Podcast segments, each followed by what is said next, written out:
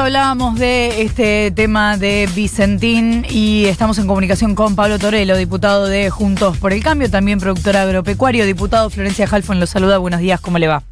Buen día, Florencia. ¿Cómo está usted? Bien. Eh, tengo entendido que han denunciado desde Juntos por el Cambio penalmente al presidente de la Nación por abuso de autoridad. ¿Puede explayarse sobre esto? ¿Cómo no? Sí, nosotros creemos que, que es justamente eso, esa es la figura de abuso de autoridad, que dice claramente que el artículo 109 de la Constitución dice claramente que el presidente no puede tomar este, atribuciones judiciales. Entonces, la realidad que para llevarlo, digamos, a, a, la diaria, cuando, ¿cómo puede ser que el Poder Ejecutivo se meta en el Poder Judicial? Esta empresa está en un concurso y hay un juez actuando. Se mete el presidente, lo corre al juez y designa al interventor. Eso, eso, eso no es república. La verdad que eh, como aparentemente se insiste en el tema, hay una denuncia penal por abuso de autoridad. ¿Quiere decir que en el momento en que un proyecto de expropiación llegue al Congreso no hay posibilidad de negociación ahí? Es que primero tiene que haber, primero hay, tiene que actuar la justicia. No hay nadie, nadie que puede.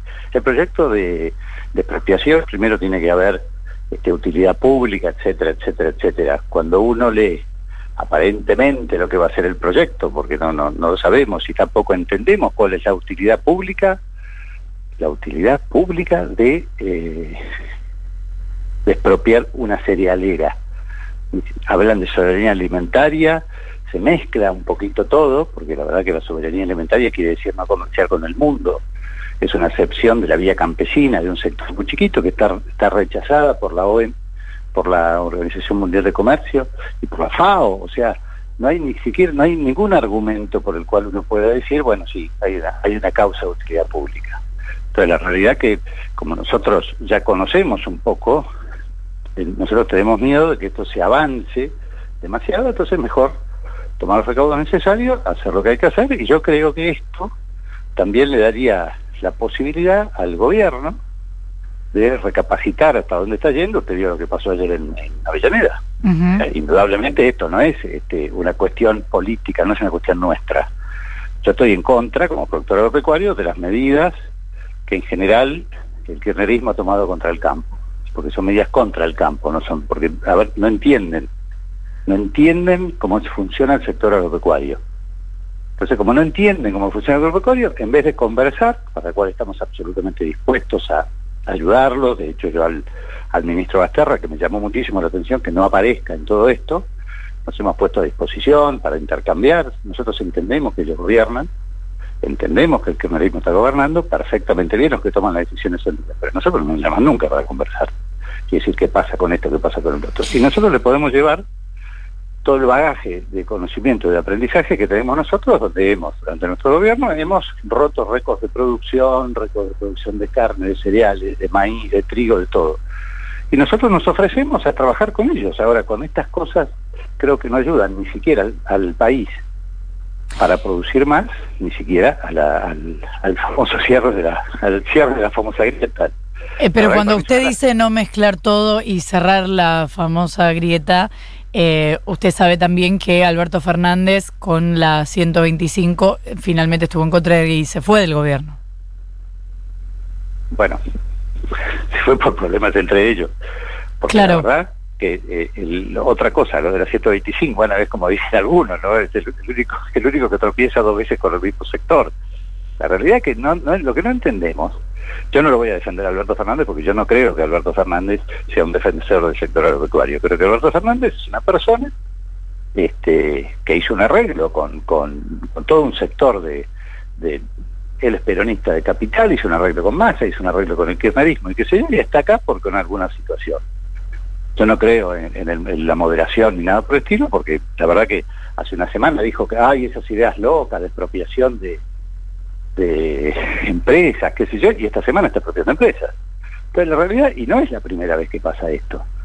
Cuando hablaba Peste de, su vicepresidenta también, después hablaba lo mismo de, un montón de gente y después cambió totalmente. Entonces, la verdad que Yo no le puedo creer porque cuando veo la historia, no puedo creer. Ahora, eh, nosotros estamos a disposición para tratar de armar y solucionar este problema. Una buena manera sería ir para atrás con este proyecto de expropiación, que a mí me parece un disparate, pues es un sector que funciona muy bien, pero además es un avasallamiento de un poder sobre el otro, que eso es lo que nosotros no queremos, eso es lo que me parece más grave de todo.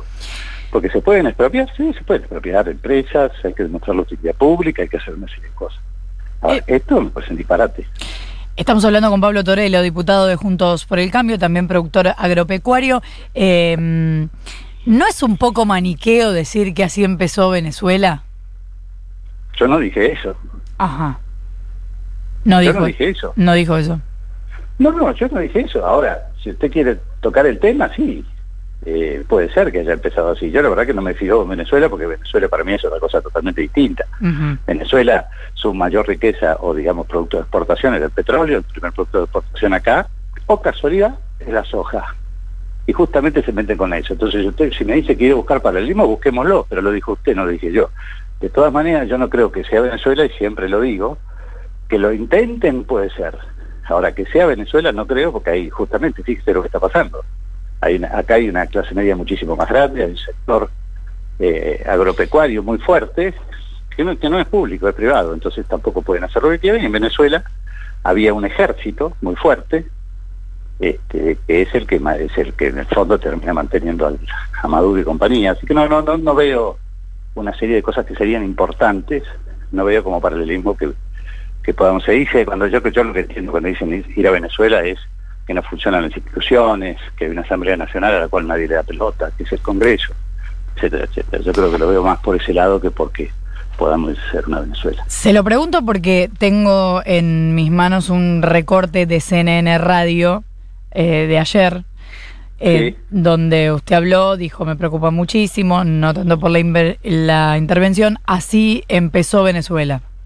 Sí, sí, sí, pero por eso, pero en ese sentido lo digo, no, no, yo no creo, por eso le vuelvo a repetir, yo no creo, así empezó Venezuela, yo no dije que nosotros vamos a hacer Venezuela. Pero yo le pregunté si no le parecía mucho decir que así empezó Venezuela, y usted me dijo, yo no, dije eso. No, no, no, no, pero no, a mí no, a ver, a mí no me parece mucho, a mí no me parece mucho decir eso, porque es como un comentario, no estoy diciendo vamos a Venezuela, igual de todas maneras me parece un comentario menor esto de si vamos a Venezuela o no vamos a Venezuela, porque además estoy diciendo que yo no lo desarrollé, no lo desarrollamos ellos, como con tanta detalle como con usted ahora lo de CNN ayer.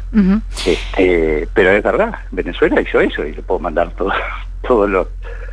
Y eso es avanzar sobre la propiedad privada. Usted imagínese que un presidente termina decidiendo, porque es peor todavía esto, porque en esto hay un proceso judicial en marcha. en Venezuela por lo menos no había, iba el tipo y se lo quedaba. Y acá se mete sobre el Poder Judicial. Y eso está muy mal, eso está mal, cualquiera.